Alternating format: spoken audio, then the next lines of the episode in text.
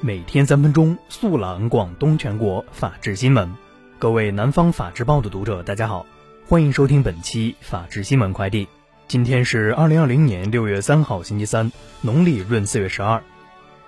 以下是广东法治新闻。六月二号，深圳市人大常委会办公厅就《深圳经济特区个人破产条例》征求意见稿公开征求意见。明确，当债务人不能清偿到期债务时，单独或者共同对债务人持有五十万元以上到期债权的债权人，可以向人民法院申请对债务人进行破产清算。强调救济诚实而不幸的债务人，这是我国首个就个人破产征求意见的地方法规。六月二号，广州中院首次适用先行判决方式，集中宣判五件二审新收商事案件。这些案件均与疫情期间复工复产相关，金额达两千三百万余元。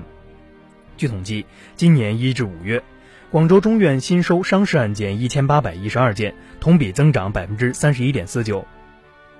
近日，河源源城警方打掉一个套路贷犯罪团伙，抓获六名犯罪嫌疑人，缴获扣押车辆、手机等涉案物品一批。据统计，涉案被害人逾三百名，涉案金额八百万余元。五月三十号，拱北海关所属闸口海关在拱北口岸查获一宗旅客夹藏大量内存卡进境案，查获金士顿牌内存卡两千一百零五张。海关提醒，携带个人物品进出境超出范围的，视同进出口货物，需以货物进出口方式报关。对以人身藏匿、物品夹藏等方式逃避海关监管，构成走私行为的，将依法追究法律责任。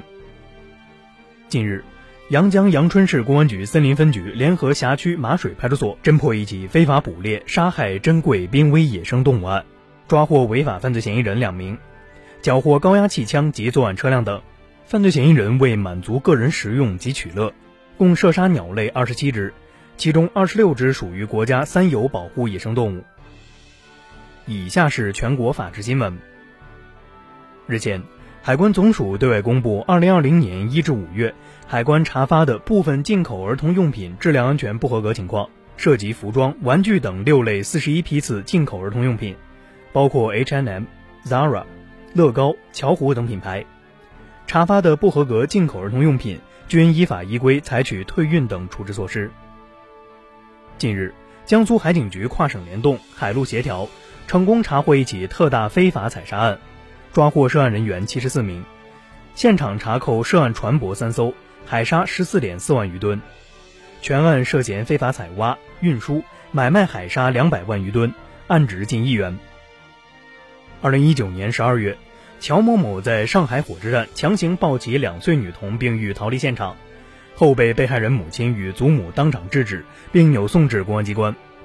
六月二号，上海市静安区法院开庭审理此案。乔某某因拐骗儿童罪被判处有期徒刑一年六个月。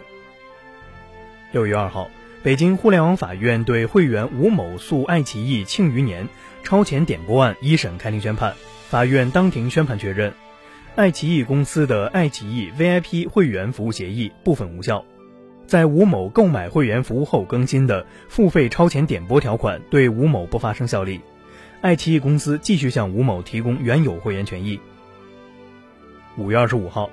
贵州毕节市一企业员工报案称，该企业惩罚业绩不达标的员工生吃蚯蚓和泥鳅。六月二号，当地警方发布通报，对相关公司责任人行政拘留五日。以上就是本期法治新闻快递的全部内容，感谢您的收听，我们下期节目再见。